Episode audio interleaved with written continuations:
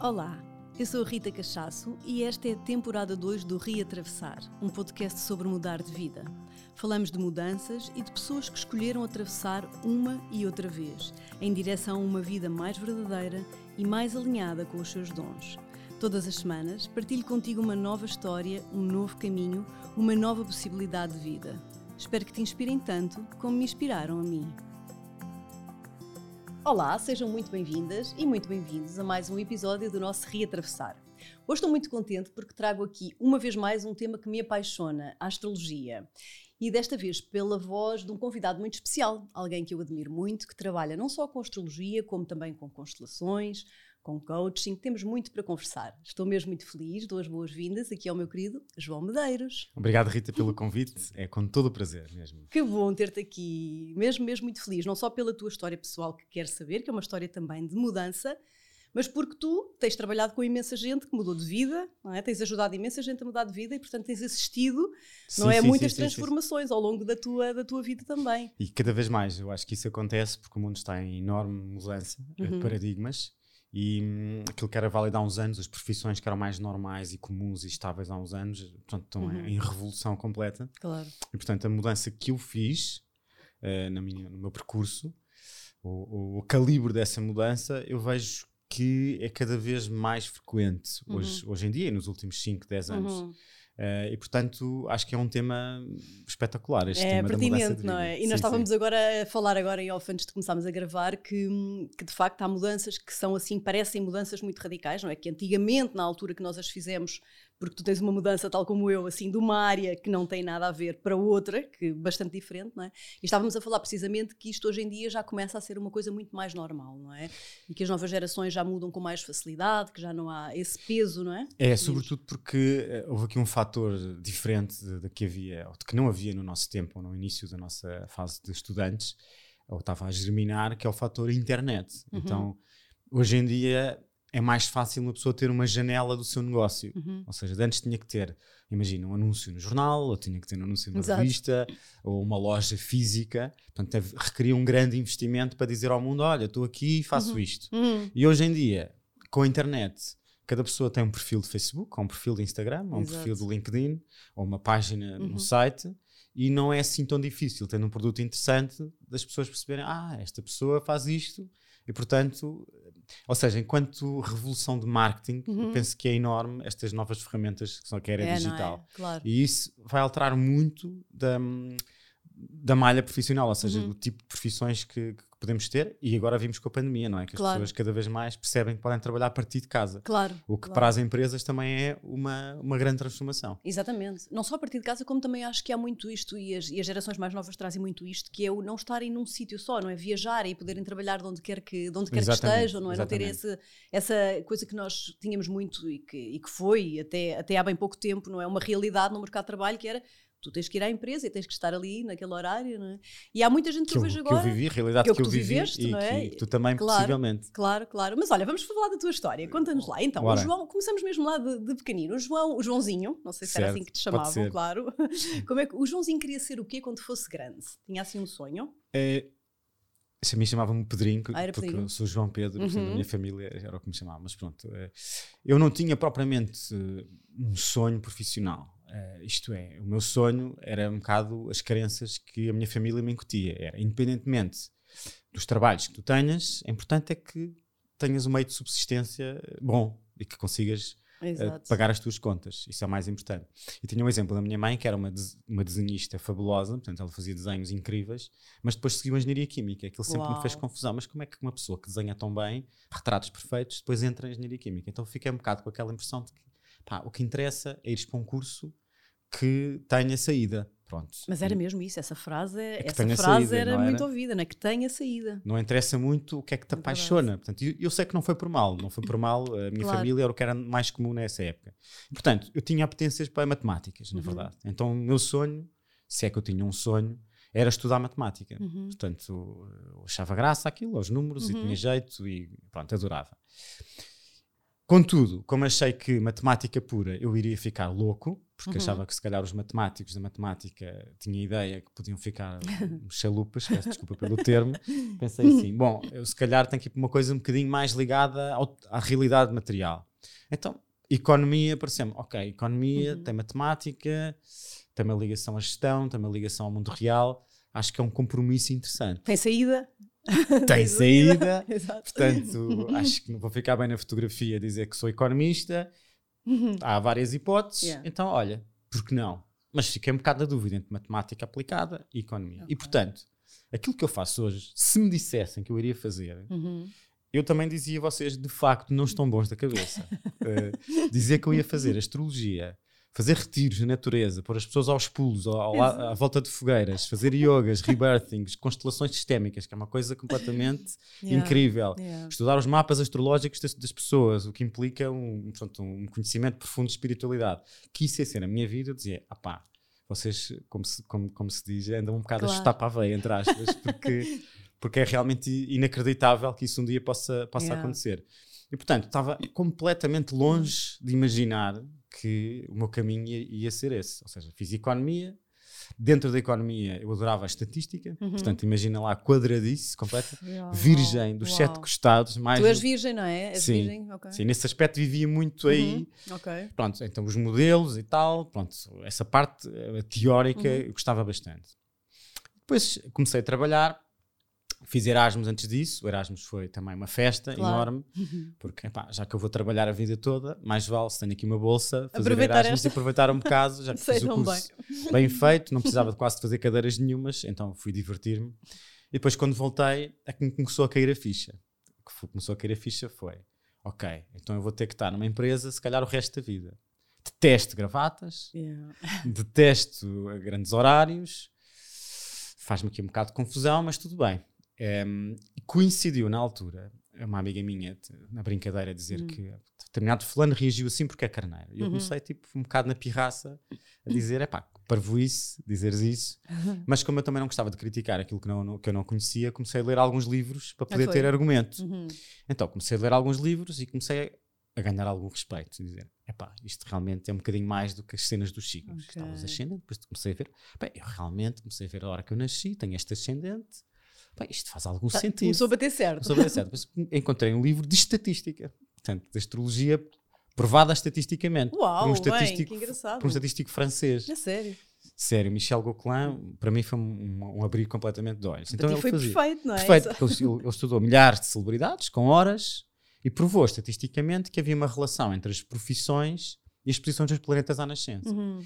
E para mim aquilo foi ao mesmo tempo um grande choque. Foi, epá, isto é verdade, porque eu sei estatística, são testes de Q quadrado, TED Student, aquelas cenas eu na altura dominava e percebia que aquilo, ele não estava propriamente na aldrabice, que era um estudo bem feito. E portanto, isto é verdade, ou seja, que há uma correlação entre a posição dos planetas à nascença e as profissões. Agora, o que é que isto implica para a minha vida e para as minhas crenças? o facto, o, ou seja, é como aquela história dos comprimidos do filme da Matrix, uhum, que é, uhum. ou eu agora esqueço que isto é verdade e é uma verdade de peso para o resto da minha vida, exato, exato. que implica que existe, se calhar, um plano de vida ou uma agenda da alma, digamos uhum, assim, uhum. É, e portanto existe muito para lá daquilo que nós vemos uh, fisicamente. Ou seja, ou eu ignoro isso tudo e tenho uma vida normal, entre aspas, uhum.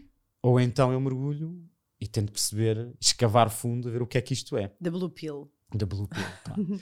E eu tomei essa e tu escolheste, tu escolheste. E ainda bem, João, ainda bem porque aqui estás hoje, não é? Com todo o trabalho que tens feito e todo, tudo o que tens contribuído, não é? Para... Sim, foi, nessa altura foi um, um choque e uma revolução de, de, consciência brutal, porque eu passei a acreditar em coisas que não, que não acreditava. Como, embora tivesse educação católica e sempre procurei respostas filosóficas nenhumas me satisfizeram uhum. plenamente, nomeadamente uhum. a questão um bocado da injustiça que existe e da desigualdade, certo. que alguns argumentos, como o karma, a reencarnação, ajudam a compreender. Então claro. a astrologia pressupunha tudo isso, a astrologia moderna. Depois comecei a ler Dane Rudyard, que uhum. eu considero assim o meu mestre da astrologia, então fiquei completamente apaixonado e disse: epá, isto é tão espetacular, esta filosofia ou esta ciência, ou esta arte ou esta disciplina, é tão completa e tão incrível que é isto que eu quero fazer o, o resto da vida. Foi assim uma, uma coisa que soubeste mesmo. Mas tu Foi. chegaste a entrar na, na banca, quer dizer, trabalhaste? Entrei, na, na altura estava em vários processos e ao mesmo tempo estava a descobrir isto. Então pensei assim: bom, hum. se vou para uma empresa que em que eu fico a trabalhar 12 horas por dia, portanto isto vai ser complicado de gerir. Então, na altura, estava num processo para o Instituto Nacional de Estatística, Uhum. portanto, e pensei, bem, Instituto Nacional de Estatística, ok, tem estatística, é uma coisa que serve o público, ou seja, tem um interesse Uhum. público, nacional, o que eu- no qual eu também me revejo, Exato. porque faz-me confusão trabalhar para um banco, para uma pessoa que eu desconheço, nada contra, mas fazia-me confusão na altura. Fazia mais sentido fazer um trabalho para um serviço Claro. público. Tem serviço público, tem estatística, eu não preciso estar lá 12 horas por dia, tenho os fins de semana livres e, portanto, permite-me estudar astrologia à noite. Ah, então foi mesmo uma escolha, não é? Escolheste aquele porque sabias que ia Sim. ter mais tempo para ti. Sim, sabia que ia ter mais tempo, embora no primeiro dia que eu entrei, Uhum. já sabia que a minha escolha e o meu plano era trabalhar em astrologia. Que engraçado. E tu comecei na logo com a. Sim, ou seja, já- ou seja, quando eu comecei a trabalhar, ou seja, quando vim do Erasmus, não, não, não desconhecia este mundo. Cheguei do Erasmus, comecei a ler, estudar, aconteceu estas coincidências e eu, como é que é possível? Portanto, como é que é Hum. possível? Isto realmente é espetacular, ver o meu mapa, ver o meu mapa, foi assim uma coisa. Quando alguém viu o seu mapa pela primeira vez na vida, é tipo, uau, como é que... Ah, a primeira consulta é, é tipo, é inesque- para é mim, é, acho que toda a gente é inesquecível. E é, e é incrível como é que está ali tanta coisa sobre o teu ser é. e o teu vir a ser. Yeah. E a tua proposta de crescimento é realmente um contacto com o divino maravilhoso e mágico. E isto deixou-me pronto, completamente apaixonado. E portanto, quando eu entrei no INE, já sabia que, ok, eu estou aqui para, não, para pagar as minhas contas, coitados dos meus pais, Uhum. porque na altura já começaram a perceber o meu interesse e foi um, um- de facto um choque para eles. Claro. Como é que o menino, eu costumo dizer, como é que o menino, ele até agora não nos deu problemas, portanto, o menino certinho, sempre bom aluno. Eu de facto sempre tive ótimas notas, a matemáticas e Tinha tudo tudo para dar certo. tudo para dar tudo certo, e chega a esta idade, que são os 23 anos, e diz que quer ser astrólogo. Então, claro que eu não queria complicar a vida mais aos meus pais e, e a mim próprio. Eu disse: bem, eu tenho que ser independente, não posso, tenho que pagar as minhas contas, ter a minha casa, e com a astrologia neste momento, não sei como é que conseguiria fazer isso. Portanto, tenho este emprego, permite-me estudar. Na altura, comecei a fazer os chamados retornos solares. Uhum.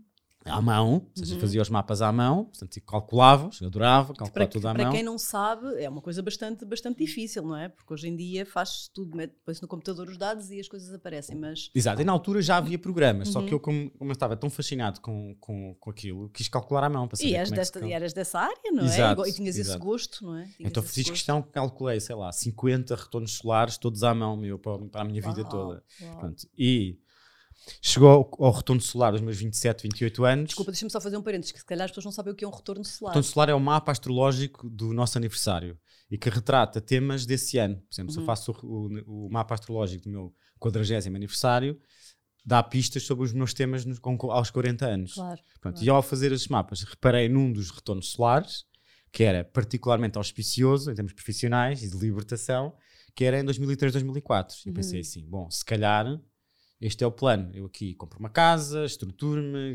pago, pago os cursos e tenho a minha vida. E naquela altura, se calhar, já tenho estrutura de maturidade e de aprendizagem suficiente para dar o salto para a astrologia. Então já foi um bocadinho planeado. Que Ou seja, tenho- estou aqui no máximo 4 anos. Ok.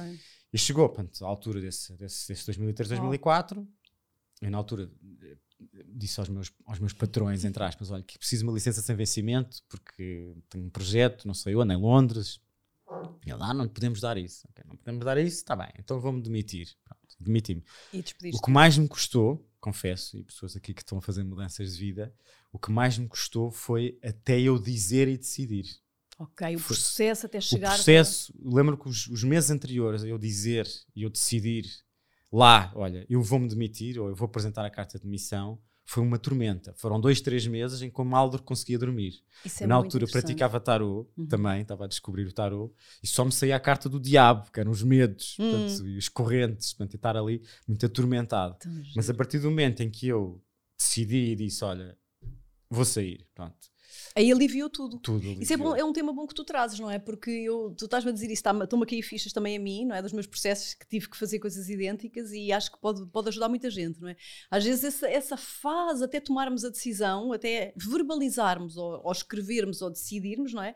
É uma agonia, não é? É uma No meu caso foi um bocado uma agonia, É. porque era aquilo que eu estava a preparar há anos, a fio, portanto, Uhum. entretanto fui fazendo cursos de astrologia, para me apetrechar, digamos assim. Yeah. Depois quando eu comecei já a fazer uma- algumas consultas, já treino, foi nesse ano, nessa altura, já pagas, simbolicamente. Uhum. comecei a ganhar, digamos assim, coragem e achar que, bem, isto, eu acho que posso ter jeito para isto, mas não tinha ainda certeza de nada. Eu tinha, na altura, quando saí do INE, tinha dinheiro para dois meses de vida. Pois, Portanto, eh, então era assim um bocado arriscado. Eu não queria estar a pedir a ninguém e, graças a Deus, não tive que pedir. Mas eh, tive que fazer ajustes. Na altura, tive que alugar quartos em minha casa, Claro. por exemplo. E não Claro. era o estilo de vida que eu, que eu Claro. imaginaria aos 27, 28 anos. Aham, aham. Mas ao mesmo tempo aconteceram logo coisas incríveis. Por exemplo, um dos meus eh, ídolos da astrologia em Portugal, eh, na altura, convidou-me para fazer um projeto com ele. Portanto, isso Ah, foi para é? mim, uau! Foi? Eh, exatamente, que era o Armando Gouveia, na altura, portanto, Ok. um astrólogo bastante conceituado. Mas eu sei, devo, ter no bom, devo estar no bom caminho, de certeza. Claro, era um Portanto, sinal, se, não é? se Um ele, se ele me convida para isto depois de eu me despedir. Na altura também os meus professores eh, puseram-me em contacto com a editora Pergaminho, porque eu estava a fazer uma investigação eh, dentro da escola, e o editor Pergaminho disse: pá, queremos publicar, publicar o livro com esta tua tese, que era uma tese sobre o 25 de Abril astrológico, giro. e hum, eu, uau, um livro, então nesse ano despedi-me logo a seguir publiquei um livro pela editora Pergaminho, assim, Ah, isto, claro. pá, é porque é mesmo Sim, o caminho certo. Estavas mesmo a ter indicadores, não é? Que era por ali, não era? Eram Sim. confirmações. confirmações completas e depois comecei as consultas, a adorar as consultas. Claro que é assim, financeiramente no início foi no fio da navalha, Uhum. foi do género, tinha que, que esperar que viesse ou que surgisse, surgisse uma consulta. Na altura não sabia nada de marketing, como é que eu ia trazer pessoas para perceberem que eu faço Uhum, isto, uhum. então era passa-palavras exclusivamente. Sim, sim. Então tinha que às vezes estar à espera que aparecessem consultas Claro. para ir ao supermercado. Pois, sim, Portanto, sim, foi sim, assim sim, um bocado no limite. É natural, não é? Nesses primeiros tempos, nessas, na mudança, na fase Sim. de mudança, que hajam ali um, não é? um período um bocadinho mais de ajuste, como tu disseste. Exatamente, só que há aqui uma questão importante que é eu sempre acreditei muito, sempre acreditei brutalmente que, que era uma área de futuro e que eu tinha jeito para essa área e hum, ainda era relativamente novo, portanto 27, 28 Sim. anos e hum, estava felicíssimo. Ou seja, ou seja, o facto de não ter segurança financeira plena não era muito relevante, porque eu estava numa felicidade tão grande Tão a ter bom. tempo para estudar aquilo que queria, a fazer bom. aquilo que queria e ajudar as pessoas como queria. Claro. Eu lembro que no início das consultas acontecia uma coisa que nem sempre acontece hoje. Eu às vezes fico assim um bocado intrigado. Como é que no início isto acontecia e agora não acontece?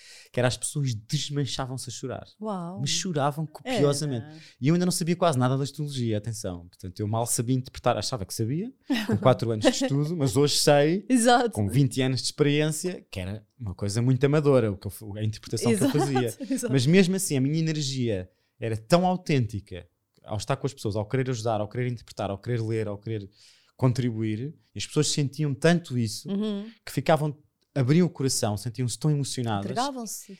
Que era rios Tão de lágrimas, lindo. portanto, ab- abriam completamente o coração. E hoje em dia eu já estou mais. Isto é assim, tá, tá, tá, tá, tá, Sim. tem um mapa ali, Marta ali, vai ali, hoje tem este tema, amanhã o outro. E eu, claro que eu tenho a minha emoção, mas é- já é uma coisa já muito mais estruturada e madura. Claro. não tem aquela pureza, aquela Aquela ingenuidade. entrega, e se calhar davas consultas de imenso tempo. eram claro. consultas de 4 horas, era um exagero completo, Exato. 3, 4 horas. Hoje em dia isso é completamente É impensável, impossível, é claro pouco sim. profissional. Com Portanto, e não, é, tão- não, não ajuda tantas pessoas. É verdade. Portanto, a minha transição foi um pouco assim. Depois, mais tarde, comecei a aprender que tinha jeito para outras, ou melhor, que gostava de fazer outras coisas para além das consultas, porque Uhum. o meu plano inicial era exclusivamente consultas. Uhum. Nomeadamente, tive um cliente que me convidou para: Olha, tu não queres dar um, um curso de astrologia? Eu, tu arranjas-me alunos? Arranjo. E arranjas-me um espaço? Arranjo. Uhum. Ah, então, por que não? Então arranjou-me um sítio fabuloso ali na Lapa, no, no- na rua Buenos Aires. Uau. Então arranjamos alunos, portanto, na altura eram co- colegas dele de direito e não só. Então tinha para aí uns 5 ou 6 alunos num palacete Que giro. a dar um curso de astrologia. Portanto, isto para aí um ano depois. Uhum. Eu não tinha muito jeito para dar aulas porque era um bocado secante, confesso. Portanto, era um bocado monocórdico, não tinha técnica de Sim. aulas. Hoje em dia, portanto, noto que era muito teórico, era muito racional. Portanto, Uhum. Hoje em dia já não tem nada a ver. Portanto, Claro, os meus também, cursos tens que eu- outras ferramentas que também muitas outras ferramentas. Aprendi durante claro, anos Claro. pôr as mal, a pessoas a pular, a dançar, Claro. a trocar de cadeira, exercícios Exato. muito mais dinâmicos.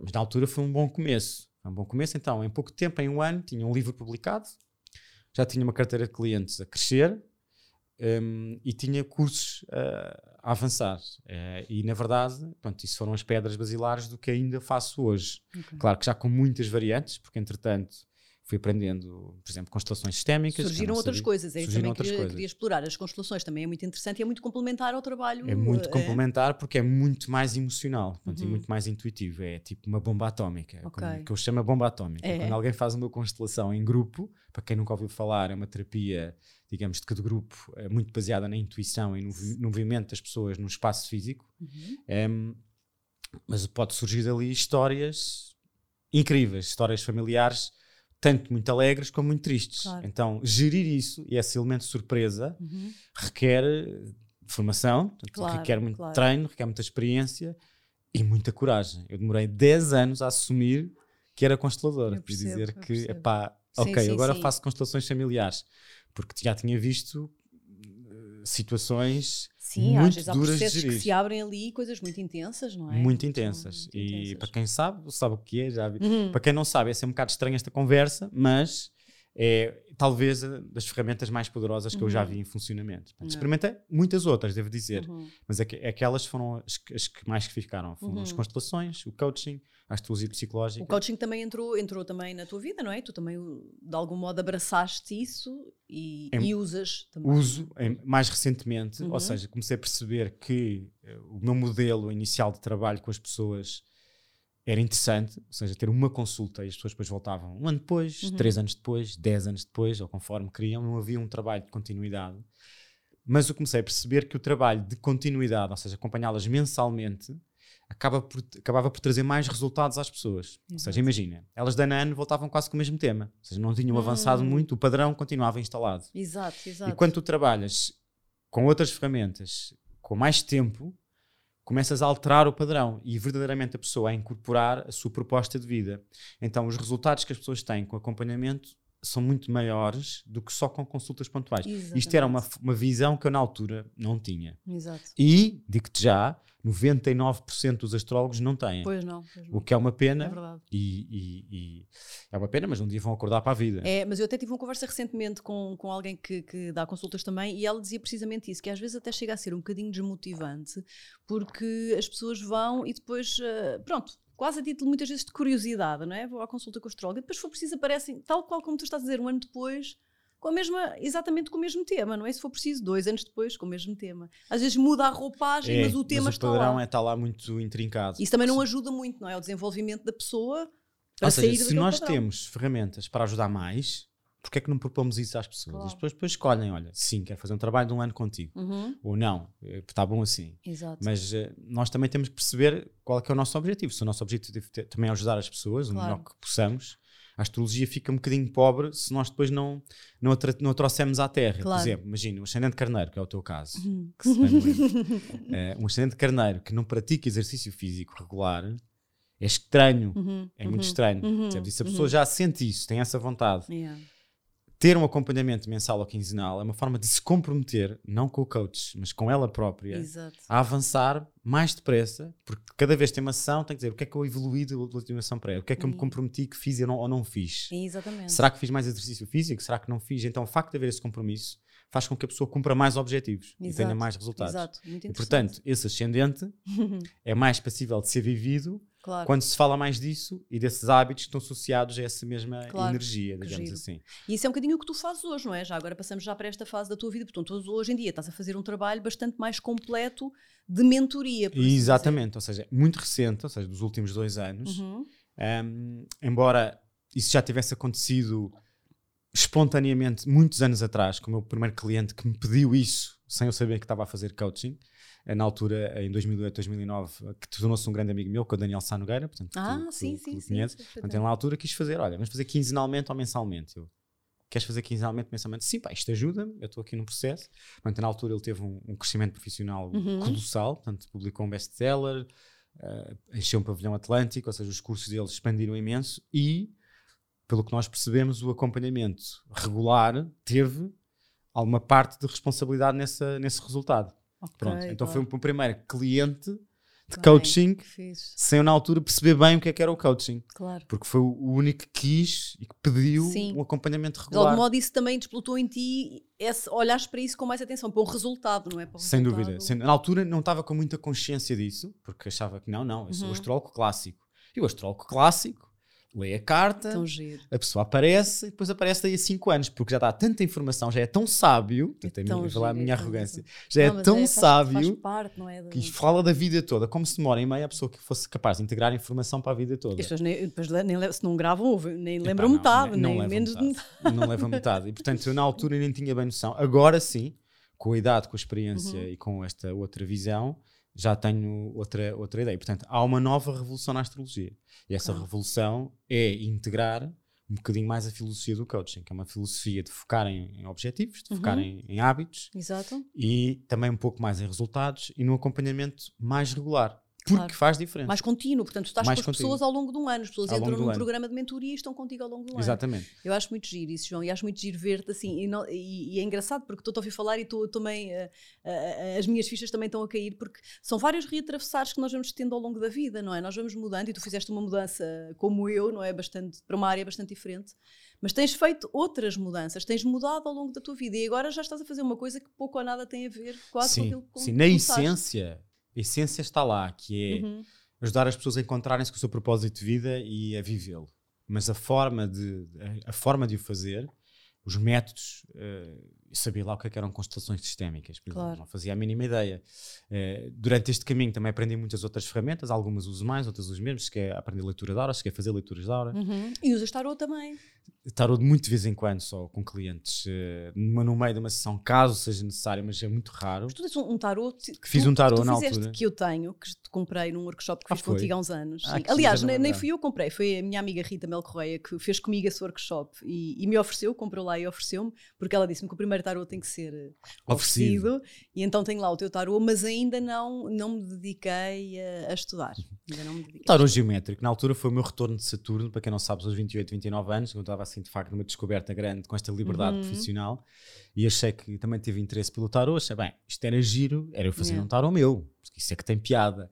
Então eu não sou, não sou designer, mas comecei a fazer uns, uns, umas geometria, um tarot Fizeste geométrico. tu os desenhos, incrível. Tarot geométrico, concorri para um Sim. concurso de artistas do Casino de Estoril e eles acharam que sim, ok, és escolhido para estar aqui também eh, Uhum. no meio destes artistas do Casino de Estoril que foi estreado no meio dos jardins a fazer leituras de Ai, que tarot no relevado, foi assim uma- um episódio muito engraçado.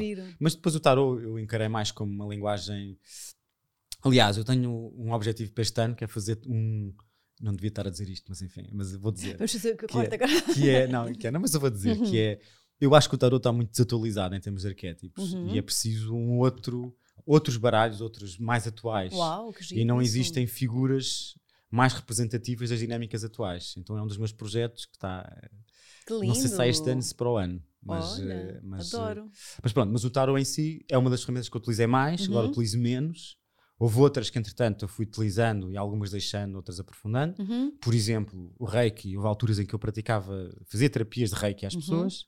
Houve alturas em que eu fazia leituras de aura às pessoas, o que para mim era um pânico, Uhum. porque, porque é 100% intuição. Uhum. Ou seja, eu nem sei nada da pessoa. Às vezes até nem, quase nem olho para a pessoa quando ela chega, era tipo olhos vendados. Portanto, era leitura 100% intuitiva. E Uhum. às vezes as pessoas ficavam também lavadas em lágrimas, Uau. porque nós, pronto, chegávamos a- ao íntimo Uhum. da sua alma. Tu, tu, quando eu fui contigo a uma, uma sessão contigo, acho que me fizeste uma. Não foi faço um exercício inicial, um exercício de visualização. De não era? visualização, Sim, exercício isso, intuitivo. isso, muito bonito. que não é exatamente leitura Ok, de aura, embora pareça, ok. seja parecido. Ok. Exercício esse que eu aprendi nas constelações. Quando Uhum. comecei a fazer um workshop foi? de constelações organizacionais Sim. com o Cílio Regojo, estava no curso, pensei, bem, eu a seguir ao curso tenho uma consulta, tenho que dar uma consulta, vou já aplicar isto. Então, quando chegou a pessoa, de, olha, pensa em três temas, portanto, assim, de caras. Uhum.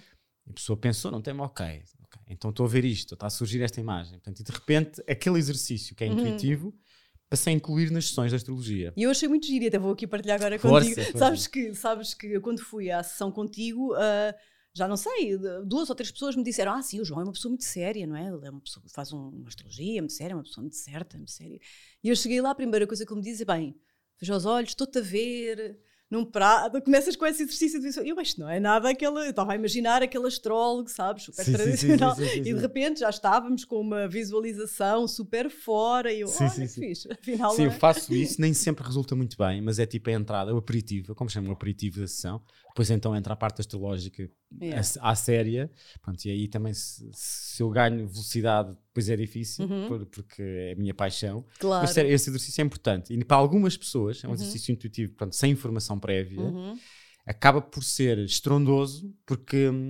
Em alguns casos é telepatia Uhum, pura. claro, Portanto, e, claro, e- claro. e dá informação muito útil Sim, durante sim, muitos sim. anos. Sim, exato, e, exato. E, É já me aconteceu bastante, mas, mas demorou algum tempo. Sim. É, Foi quando eu entrei nas constelações, é que Foi. comecei a aceitar a intuição. Portanto, isso foi outra revolução. Digamos certo. que a primeira. fiz um workshop contigo que era precisamente sobre a intuição. Era o tema do workshop. Exatamente, exatamente, nem sequer é astrologia, foi só a Pois, intuição. nem sequer falámos da astrologia. Foi só da intuição. Então, eu tive basicamente cinco revoluções em termos do meu processo, de, nesse processo profissional e de paradigmas. O primeiro foi descobrir a astrologia, o segundo foi descobrir as, as- as constelações sistémicas. Uhum, uhum.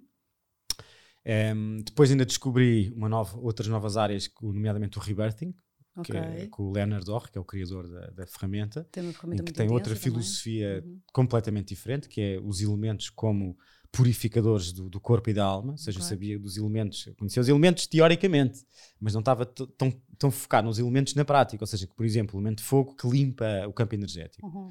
A água que limpa o campo energético, isso é óbvio, mas não era tão óbvio assim para mim, Eh, que, enfim, que os diversos elementos, inclusive a respiração e o que tu sabes pelo Claro. yoga, através do pranayama- têm um efeito purificador. Exatamente. e, e desestressante, se esta palavra existe. pronto. Sim, sim. Um, e relaxante, pronto. E portanto eu não tinha uma ligação tão prática e tão vivencial aos elementos. Então a partir daí comecei a fazer retiros. Ok. Portanto, comecei a fa- fazer retiros na, na natureza, eh, em que incluía o rebirthing. Eh, cheguei a, eu a, a gerir rebirthing para grupos grandes, o que foi assim um episódio de Pois, sim, muito estou a dizer, perigo, upa, muito upa. perigo. Hoje em dia já não faço Pois. isso. Convido pessoas para me ajudarem, porque é, é de facto uma ferramenta incrível, mas também se liberta muita- Hum. muitas toxinas do passado. E depois a quarta revolução foi o coaching e a mentoria, portanto foi perceber que eh, com trabalho de continuidade e de foco na mente, que de facto nós estamos muito formatados mentalmente é. pelas nossas crenças culturais, educacionais, familiares, pessoais, kármicas, Claro. outras, estamos extremamente condicionados. E limitam-nos imenso, não é? Essa- Essas crenças. E mesmo tendo o mapa, às vezes o que eu cheguei a constatar é que eu, eu achava que ao estudar astrologia que me iluminar. Portanto, Uhum. eu achava que ia ser, Era. eu achava que Eu também, eu também achava que a fazer yoga isso ia acontecer, já viste? Agora estamos aqui aos 40. já viste? E, e eu pronto, achava que ia ser iluminado. Mas depois comecei a ver, espera lá, é a minha vida, alguns resultados da minha vida não demonstram assim tanto que eu É. esteja iluminado. Depois comecei a ver, mas espera lá, os outros astrólogos à minha volta que eu conheço também não estão muito Também não perto estão, da não é? iluminação. Então o que é que se passa aqui? O que se passa é que quando nós mergulhamos demasiado na astrologia, como em tudo, quando exageramos, ficamos viciados. E então eh, acabamos por ver aquilo que queremos ver e não o que lá está. Ah, Ou seja, o nosso julgamento fica um bocado toldado pela nossa própria, Uhum. hum, eh, pela nossa própria necessidade. Mas que há Então, algum condicionamento, talvez a ver eh, Sim, como ou seja, por exemplo, a pessoa desculpa-se, Uhum. imagina, uma pessoa que tem um Saturno na casa 2, pode ter questões de autoestima. Pois eu sou assim porque, porque tenho Yeah. Saturno na casa 2. Sim, Em sim, vez de dizer porque eu tenho Saturno na 2, eu deveria transformar a minha capacidade de autoconfiança no sentido da solidez. Sim, E sim, portanto, sim, sim. Ou seja, acaba por ser um instrumento mais de desculpabilização.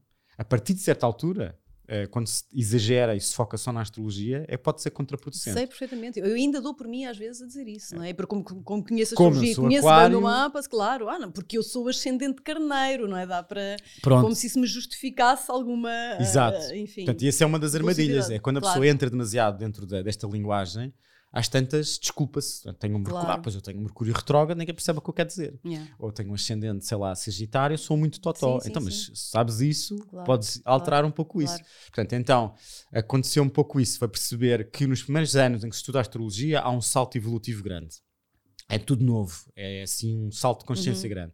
Mas um, dois, três anos. Mas a partir de certo ponto, se a pessoa só faz astrologia, cai na armadilha das desculpabilizações. Portanto, e, e fica demasiado viciado numa Uhum. visão do seu mapa. Uhum. E, portanto, pode ser contraproducente Até limitando um pouco o seu crescimento. até, Até. limitando o seu crescimento. E, Certo. e eu dei por mim a acontecer isso. Ou seja, a astrologia, em vez de me estar a ajudar, já, já não fazia quase nada sem, sem, sem, ver, o- sem ver os astros, Percebo, portanto, sem, percebo, sem percebo. fazer nenhum evento. Ainda hoje estou um bocado ainda Uhum, viciado. uhum. Então depois descobri outros ramos da astrologia, como a astrologia horária, que é assim, outro mundo da Pois é, tu astrologia. tens isso aí também é muito interessante, essa parte da astrologia horária. Não E é? depois a astrologia mundial, que também é outra paixão, Uau, que é como é que uau. funcionam os ciclos do mundo. Portanto, isto Isso é, é incrível, é é infinito. Ou seja, se eu, se eu vivesse até aos 200 anos, nu- ainda, ainda estava a aprender. Ainda, ainda Portanto, ainda estava a estudar astrologia Claro. porque havia coisas para descobrir. Porque o, o campo de aplicações é absolutamente interminável. Pois. Portanto, é daí também a minha fascínio, portanto, Claro. pela área, tendo em conta que também gosto, tenho esta parte mais intelectual de que gostar de saber, Sim, portanto, embora, pronto, como te disse, existe esse perigo. Quando se foca demasiado só a astrologia, a claro. pessoa corre o risco de regredir em vez de avançar. Uhum, Então, é importante ao longo do caminho a pessoa afastar-se um pouco ou pelo menos abrir-se a outras áreas que não sejam aquele ângulo de visão. Por exemplo, o yoga. uhum. Eu às vezes digo na brincadeira, não, é muito a sério aos meus alunos, pá, se um dia tiverem que escolher entre yoga e astrologia, escolham yoga.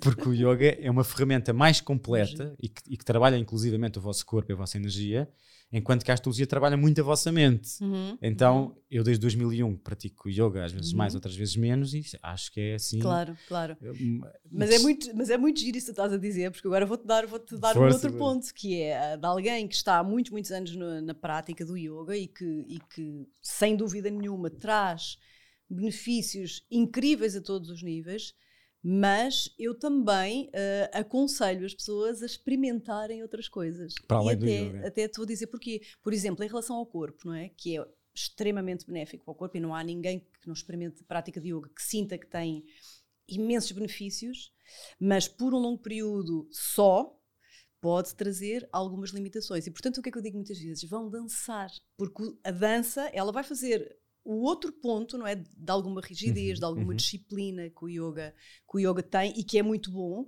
não é? Mas não condicionar o corpo ok. naquilo, não é? Então, sim, vamos fazer outras coisas, vamos dançar, vamos deixar o corpo ele expressar-se sem ser tão direcionado, tão disciplinado só. Então é muito giro, porque é um bocadinho o mesmo que tu é, estás mesmo- a é um dizer. bocado o mesmo, o raciocínio muito e semelhante. se calhar só a, a lógica disto tudo é, na verdade, nós abrirmos a experimentar coisas em diferentes fases da nossa vida. Epá, eu é? acho que sim. Não eu acho que fechar. eh, se há um propósito de vida comum a todas as pessoas, portanto, esse propósito de vida é aprenderem e Uhum. evoluírem sempre, irem sempre integrando novas experiências, novos conhecimentos, seja porque crescimento emocional, imagina Uhum. num relacionamento, na relação com os pais, na relação Yeah. com os namorados, seja por uma questão de relação com o corpo, um problema de saúde, seja por uma questão profissional, ou seja, nós estamos sempre constantemente desafiados a aprender novas coisas. Exatamente. E portanto, se ficarmos estagnados só num ramo do conhecimento, É, eh, não é? não é muito positivo. E, Claro, portanto, eu também forçosamente tive que aprender outras coisas. Portanto, ainda quero aprender mais claro coisas. ainda queres E, aprender, por não é? eu adoraria aprender yoga a Exato, sério. Portanto, e, e acho que é uma área realmente incrível. Mas pronto, tive que ir integrando outras, outras, eh, Uhum. outras áreas. E pronto, e depois chegando à quinta revolução de consciência. Portanto, eu falei das, das, das quatro. A Uhum. primeira a astrologia, a segunda as constelações, que me despertou para a intuição. Ou seja, que nós temos uma capacidade intuitiva imensa, Uhum, só que não acreditamos. E como não acreditamos, não experimentamos. uhum. A terceira foi o rebirthing e a, a limpeza pelos elementos e os princípios da imortalidade física. Uhum. A quarta hum, foi o coaching e mentoria, ou seja, a importância do trabalho das, das, crenças e do acompanhamento mais a Exato. longo prazo. E a quinta foi mais recentemente, também, quando nasceu o meu filho, portanto, que foi quando eu tive a certeza absoluta que o divino comunica connosco olhos nos olhos, portanto, diretamente. Através do teu filho.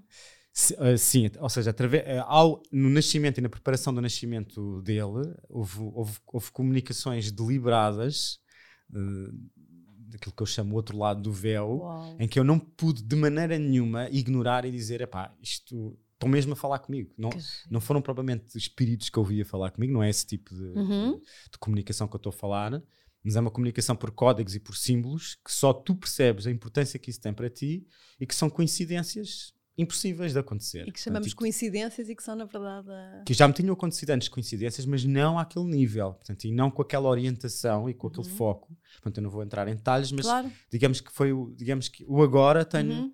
noção plena e Claro. absoluta de que existe. Eu, eu sabia e sentia, mas não tinha, vamos lá ver, uma confirmação, uma prova tão física Certo. como fui tendo nestes últimos dois Claro. anos, que é epá, realmente, eu sei que isto parece de loucos para quem não, há- não está muito dentro da espiritualidade, mas existe mesmo um plano para além deste Uhum. e que em circunstâncias muito especiais da nossa vida, que eu acho que são ou quando estás a mudar de Uhum. vida significativamente, ou qual- quando alguém morre na tua família, Uhum. então, ou quando alguém vai nascer. Portanto, eu acho que são as alturas em que, digamos, que o outro lado está mais perto e está mais atento e te pode mandar mais mensagens mais explícitas. Uhum. Eu tive essa experiência de mensagens muito explícitas, quer dizer, meu amigo, nós estamos aqui, estamos-te a ver, tu estás a fazer, só que não nos podemos mostrar mais abertamente do que isto. E, portanto, a minha realidade, a minha, a minha percepção da realidade também se alterou. Portanto, e hoje em dia, também na mentoria, explico como é que nós podemos ler ou pedir Uhum. esses mesmos sinais. Porque é para todos. É para não é todos. só para o João que é especial, Não, ou para a Rita maneira é nenhuma. não. Todos nós temos acesso Todos a isso, nós temos verdade? acesso. Só que, se estamos muito fechados, estamos muito descrentes, para que é que o outro lado há de estar a dar mensagens se a pessoa está sempre a ignorar ou está sempre a desvalorizar? Não vale a pena. Uhum. Portanto, para que é que eu me vou dar, dar Claro. esse trabalho? Ou então se anda tão distraída e tão assoberbada, com a cabeça tão cheia e com o dia tão cheio que nem consegue ver nada. Não é? Que nem consegue ver nada. Então, isto também se pode ensinar. Como é que a pessoa pode estar mais atenta Uhum. eh, e mais receptiva, porque não, não- nem sempre é quando nós queremos, portanto, a maioria das vezes é, quando, é inesperado, Yeah. portanto, é quando tu paras tudo. Por exemplo, eu quando paro e vou de férias, acon- costuma-me acontecer algumas cenas dessas. É, portanto, é. Eu, eu sinto muito isso é quando me afasto da minha. Eu até brinco digo que é o meu filme. Quando saio do meu filme. É? e, e consigo ver o meu filme como um espectador. O meu filme é a minha vida, as minhas rotinas, Sim, os meus sim, dramas, sim. as minhas. Não é? Não é? A pessoa quando sai tem outra. tem outro distanciamento, outra capacidade de observação. é? Portanto, isso acontece. Por exemplo, o meu último livro, portanto, que, que foi, aconteceu no momento de revelação. Disseram, olha, toma lá. Uhum, uhum. Já que tu gostas tanto destas coisas e nós sentimos que, que tu mereces, Entregaram-te. toma lá. Portanto, eu estava de férias, portanto, na altura no Algarve, pronto, ao pé de Tavira, completamente a desligar do trabalho, porque estava todo estourado. E de repente surgiu assim uma, uma, Surgiu-te uma assim. literalmente uma mensagem. Uma mensagem. E esse é um tema que eu agora eu devia ter feito um episódio duplo contigo, ou triplo, mal, porque nós mal. temos muitos temas para falar, mas eu agora quero quiser. falar desse tema exatamente dos teus livros e mais especificamente do último livro que tu escreveste, que é assim incrível. Fala-nos lá um bocadinho disso. E Sabes que isto é como falar dos nossos filhos. Nós achamos sempre que os nossos filhos são mais bonitos portanto, e, os mais, eh, e não conseguimos ver defeitos neles. portanto, e então há sempre esse viés do, do autor achar que o seu livro é muito bom. Mas de facto, os cinco livros que eu fiz, este é aquele que eu acho. Se eu fiz até agora uma obra-prima em livro, portanto é este. Hum. Portanto, e que foi, foi uma informação que me surgiu alguma altura de férias, portanto, como há dois anos atrás, Uhum. eh, que eu já andava, de certa forma, a cheirar ou a namorar, mas que apareceu com toda a contundência nessa altura. E que foi o quê? Foi a tradução completa astrológica do livro A Mensagem de Fernando Pessoa. Ou seja, já sabia que o Fernando Pessoa era, doido pela astrologia, Uhum. portanto, e que passava horas a fio, ele tem há arquivos intermináveis de mapas astrológicos que ele fazia. Ele sabia muito da astrologia. Sabia sabia imenso, imagina, na altura não havia calculadoras, não é como hoje, não é? Tocas num botão Claro. já tens o mapa. Não, tinhas que mesmo calcular a sério Não, durante não. uma hora cada mapa. Ele tinha centenas e centenas de mapas de celebridades. Do, caso dele também, em centenas de testes de técnicas de tempo. Uhum. Os próprios eh, pseudónimos já não foram construídos astrologicamente. E, portanto, Cada um vivi- com uma personalidade, isso é lindo. cada um com uma é personalidade incrível. astrológica, o que é Isso incrível. Portanto, já se sabia que ele até tinha um pseudónimo para a vertente dele de astrólogo, que era o Rafael Baldaia Yeah. até tinha criado um- uma teoria de períodos planetários. Portanto, era realmente uma cabeça incrível. E viveu muito pouco tempo, como sabes. Portanto, o tempo proporcional que ele dedicava à astrologia era enorme, Uhum. mesmo. Então, já sabia que parte do livro A Mensagem, que supostamente seria o mais importante da obra dele, porque foi o único que ele fez questão de publicar em português em vida, já sabia que tinha uma parte com alguma ligação à astrologia, Uhum. nomeadamente a parte central aos 12 signos. Portanto, e o Paulo Cardoso já tinha chegado a essa Pois, conclusão. eu acho que eu tenho esse livro, sim. Que ele escreveu um livro sobre isso, que era o, Mar Português, porque é a parte do meio, Isso. digamos do livro, em que há uma associação com, a- com a astrologia, com os 12 signos. Contudo, o que não se tinha percebido até aqui é, na minha opinião, portanto, é que todo o livro é intencionalmente, do princípio ao fim, um tratado de astrologia. Portanto, é, é, é uma obra perfeita da astrologia poética. É, é realmente uma obra-prima em vários sentidos. E, portanto, desde o primeiro poema até o último poema, em que ele, cada poema retrata um fator da gramática astrológica. Por exemplo, de facto, há um poema associado a cada signo, mas também há um poema associado a cada casa, das 12 casas. Há um poema para cada planeta, para cada um dos quatro elementos, para cada um dos três modos dos signos, que são os signos cardinais, fixos, Uhum. fixos mutáveis, e para cada um dos cinco ângulos principais. Ou seja, Uau. são 44 poemas Isso é incrível. que, se- que- que- é a arquitetura da astrologia. Portanto, só que está feito com um requinte poético, cruzando três mapas, que é o mapa universal, em que ele explica o que é que é, por exemplo, uma casa 1 universalmente, o que é que significa a casa Uhum. 1? Significa o rosto. Então, o primeiro, o primeiro poema é do rosto Ok. de Portugal. Portanto, explica a cara. Explica, portanto, um horóscopo universal, um horóscopo nacional, ou seja, ele constrói um horóscopo de Portugal ao longo da mensagem, portanto, com um Uhum. determinado ascendente num signo, nesse caso o ascendente balança, já agora, para ficam Ah, a saber, sem na minha opinião, sem dúvida, eh, e constrói as figuras míticas a representar planetas, por exemplo, Dom Dinis a representar Mercúrio, por exemplo, Dona Filipa a representar o planeta Vênus, Uhum. e assim sucessivamente. Ou seja, é, é para além da própria personalidade histórica, é uma figura arquetípica, portanto, o planeta. E, hum, e, portanto, e cruza isto com o mapa dele, ou seja, a páginas tantas, quando ele começa a falar na primeira pessoa, Uhum. começa a entrar com questões técnicas do seu mapa. Portanto, em que ele explica, vou dar um exemplo. Há um, há um, há um poema que é o do Fernando Magalhães, portanto, em que ele explica que, ehm, que o Fernando Magalhães portanto, abraça o mundo depois de morto e que os titãs da Terra violaram a Terra e que, assim, o, o que ele retrata é o mito de Urano, na verdade, Uhum. no, no, no, no poema, de, no poema de- do Escorpião, que é o poema do, do, do Fernando Magalhães. Mas no fundo o que ele está a interpretar é o planeta Marte dele conjunto ao planeta Urano, Uhum. regente do escorpião, que é o próprio ascendente. Ou seja, ele está-se a, referir a ele. Uau. Fernão de Magalhães é o, é o navegador, mas é ele, Fernão, pessoa, Yeah. E é o mapa dele com ascendente de escorpião e com Marte conjunto Urano. Ou seja, se tu não percebes o mapa dele, não percebes a, a lógica que ele quis dar àquele Sim, poema. Sim. Então, tu tens que cruzar esses três horóscopos. Uau, isso é genial. Pá, é eu sei que é um bocado complexo para quem não sabe astrologia falar disto, mas só para dizer que hum, o livro retrata isto, ou seja, retrata como é que está a arquitetura toda do livro A Mensagem, que é Uhum. de facto de gênio, mas é, de gênio é. poético e gênio astrológico, porque até hoje eu digo no livro que este livro está a anos-luz da astrologia que se pratica atualmente. Incrível. 100 anos depois. Sim, está sim, a sim, anos-luz. Ou seja, o nível de requinte não se compara a muitos poucos astrólogos com aquele nível de sensibilidade e de percepção técnica. Uau. E portanto, é uma coisa super vanguardista. E, o fim do livro, a primeira parte do livro é explicar a história de vida dele, a resumir a história de vida Uhum. dele e também a parte espiritual. A parte central é esta descodificação técnica. Uhum. Portanto, é um livro um bocado técnico e um bocadinho académico, devo Uhum. dizer, mas também não podia ser, porque há muita gente que poderia, digamos assim, dizer que não fazia sentido esta abordagem, Certo. então tive que dar alguma força de seriedade e, e ler centenas de livros de outros autores, Sim. com não sei quantas referências, para mais 500 referências, e a última parte é o que é que isto interessa para agora. Estamos no século XXI, ok, isto é um livro brilhante, a mensagem, mas nós estamos numa mudança de paradigma, é chamada Era de Aquário, o que é que isso interessa? Para Portugal e para o mundo, uma obra destas. Uhum. Então faço o paralelo e explico, pela minha interpretação, o que é que é isto do Quinto Império, o que é que é isto da Era de Aquário, o que é que é isto do destino de. Portugal, Que que, que papel é que tem a astrologia em, em Portugal e no mundo, porque é que ele deu tanta importância à astrologia como a mensagem principal da mensagem, Uhum. porque acreditava que ia ser uma linguagem no futuro que iria transcender várias culturas. Certo. Ia ser muito importante para fazer uma ponte filosófica de várias culturas. Então Uhum. ele acreditava que ia ser uma linguagem muito universal e muito difundida. E o que é que nós vemos atualmente? E depois da pandemia também. A astrologia, curiosamente, que expandiu imenso com, com a pandemia Expandiu muito, não é? Uhum. expandiu imenso. E, portanto, as pessoas, dois mil anos depois, estão mais interessadas do que nunca em astrologia. Ou seja, em vez de morrer, que era o que muita gente esperava, Uhum. pelo contrário, está a suscitar mais interesse e está a dar algumas respostas para o caos social que estamos Claro, a viver neste Claro. momento. Portanto, ele nesse aspecto também visionário, não é? Porque viu Visionário. que, de facto que, que isso iria acontecer. Sim, e portanto ele achou que, ok, isto é uma linguagem brutal e daqui a uns, umas centenas de anos ou umas dezenas de anos há muito mais gente que vai perceber isto que eu estou a perceber e vão querer estudar isto.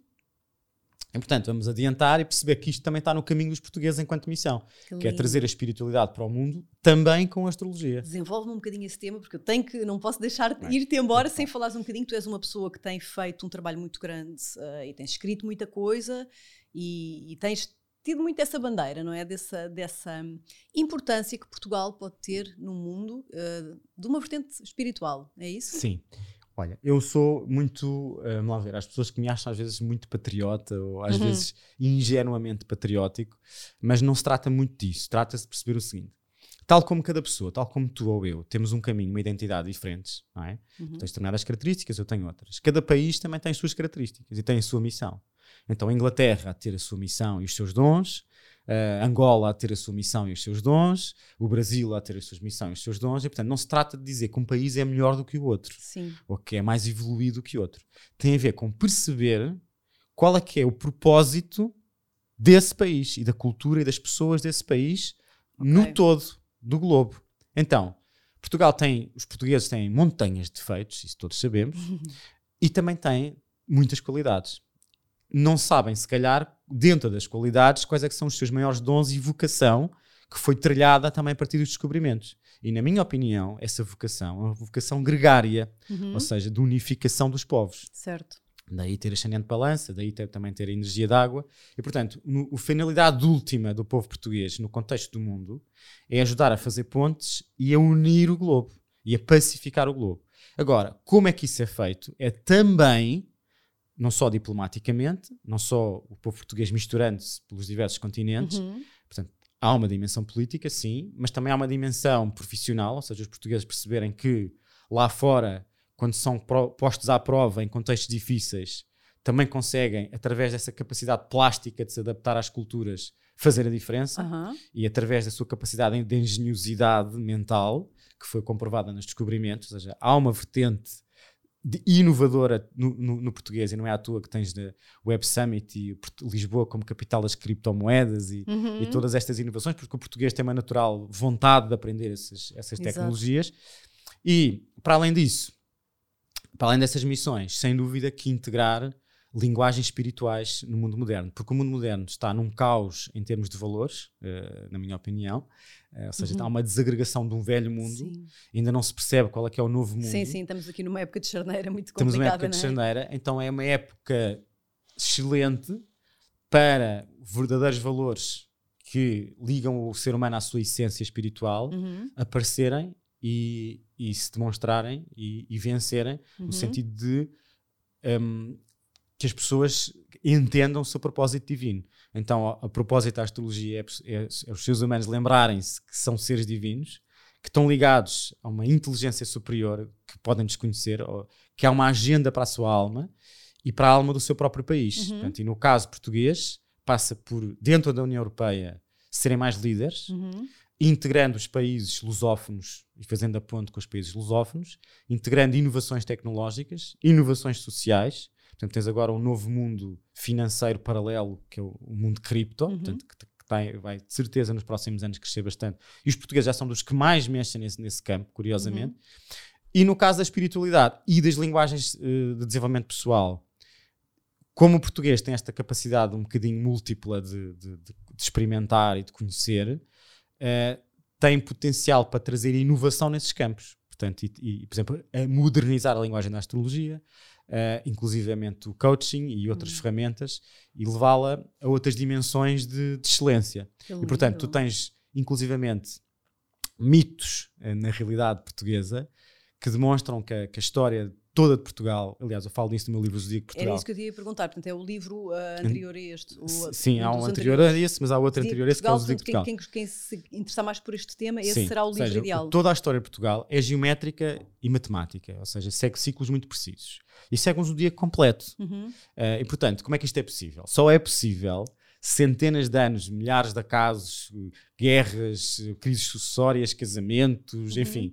Como é que é possível que esteja tudo matematicamente estruturado e zodiacalmente estruturado? Yeah. É porque houve um plano.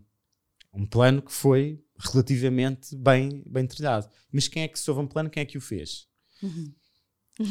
Foram seres humanos normais? Não sei. Mas o que se passa é que nós estamos dentro desse plano, estamos a viver dentro do sagrado, ou seja, viver em- a história de Portugal é é uma história sagrada, mística, o mais possível, e há sinais claríssimos ao longo da história dos vários mitos, desde o sebastianismo, o mito de Fátima, e dos templários, uma série do, do Santo Graal, etc. Há uma série de outros que, que se cruzam e que eu explico nesses livros Uhum. e que vão no mesmo sentido. Portanto, e no mesmo sentido que é Portugal, nesta era de Aquário, ou seja, nos próximos 10, 15 anos, poder ter a oportunidade para dar ao mundo, ou ajudar o mundo a ligar-se à sua essência divina Uhum. e a conseguir que haja mais pacificação internacional e que haja outro nível de, de inovações científicas que ajudem a resolver problemas crónicos da sociedade. Seja a pobreza, seja outro género de- Uhum. de, de questões de saúde. E, portanto, eu sou muito otimista e um Uhum. bocado patriótico, talvez ingênuo demais. Uhum. Mas há factos que sustentam muitas das coisas que eu digo. Por exemplo, a própria bandeira de Portugal, quando foi içada a 5 de outubro de 1910, tinha lá o zodíaco, ou seja, a primeira bandeira portuguesa da República Acho que já tinha, tinha lá quatro signos do zodíaco, ainda por cima estava mais, digamos assim, eh, destacados os dois signos do horóscopo, que Fernando Pessoa constrói numa na mensagem, que é Caranguejo e Balança, e que também é o horóscopo da Batalha de São Mameda. Portanto, há uma série de sincronicidades um, que são transversais ao longo da história toda. Por exemplo, como é que nós temos o mito de um rei que é Aquário com Lua em Leão, e temos, no momento de Aquário de Portugal, que é este, desde 1980 até 2080, a personalidade mais célebre portuguesa no mundo e com mais seguidores nas redes é sociais é um aquariano com um leão e que é uma espécie de Dom Sebastião. Uhum, estamos a falar do Cristiano Ronaldo. Estamos a falar do Cristiano Ronaldo na área do futebol. Exato. E portanto, há muitas, muitas, muitas, muitas coincidências Incrível. estranhas. É e portanto, nós vivemos no sagrado, nós que vivemos em Portugal, é um bocado uma desonra não percebermos isso e não temos essa noção. E cada um de nós, à sua forma, pode e deve contribuir para, para, para essa revolução. Agora, a grande questão é esta: é como é, que, como é que cada um de nós, nas nossas vidas simples, pode viver este novo paradigma? Isso é, isso é muito incrível e se calhar vou pegar isso com a última pergunta que te vou fazer. Força. Uh, que é uh, que conselhos darias tu, que sugestões, que dicas, enfim, o que tu sentires para pessoas que estão a sentir que precisam de uma mudança, que querem fazer uma mudança ou que já deviam ter feito uma mudança? Olha, isso é uma, uma pergunta muito vasta e eu vou tentar articular isso com o meu remate da, da, última, da última parte, que é não há dúvidas que somos todos obrigados a evoluir nesta fase, ou seja, a pressão de evolução da, da civilização nesta altura do campeonato é enorme, ou seja, ficarmos iguais ao que éramos não dá, não dá, portanto, então estamos, bem ou mal, estamos a ser muito pressionados para alterar padrões de vida, hábitos uhum. e crenças. Se não o fizermos, os custos que vamos ter vão ser muito altos. Que podem ser depressões, uhum. podem ser uh, baixas psiquiátricas, podem ser uh, problemas de saúde, podem aliás, ser questões muito é? sérias de uhum. afetivas e não só. Portanto, o perigo de nós não mudarmos e não uh, queremos avançar é deixarmos a nossa vida num estado um bocado mau. E a vantagem, as oportunidades de avançarmos era descobrirmos novas realidades mais felizes e que nos empoderem como seres humanos e que nos façam ver outro nível de prazer e de intensidade e de realização. Agora, que conselho é que eu dou? E portanto, isto para dizer o quê? Para dizer que, imagina, para rematar a última questão, não se esquecendo da tua, uhum. para a pessoa viver e participar nesta revolução espiritual, o melhor que tem a fazer, na minha opinião, é melhorar como pessoa. E melhorar como pessoa, ou seja, o evoluir como pessoa, passa pelo no seu dia a dia conseguir integrar os quatro elementos. O que é que é integrar os quatro elementos? É cuidar do corpo físico, sem esquecer de cuidar da sua vida afetiva, familiares, e ter tempo, e ouvir, e cuidar, e, e, uhum. e amar. Cuidando da terra, ou seja, do seu trabalho que tem que fazer e onde tem que produzir, tem que uhum. ser organizado, tem que dar algo de real e útil, contributo, contributo para a sociedade e cultivar o ar. E o ar é ir aprendendo, lendo, ouvindo, olha, podcasts uhum. como estes, uhum. estudando e conhecendo outras pessoas.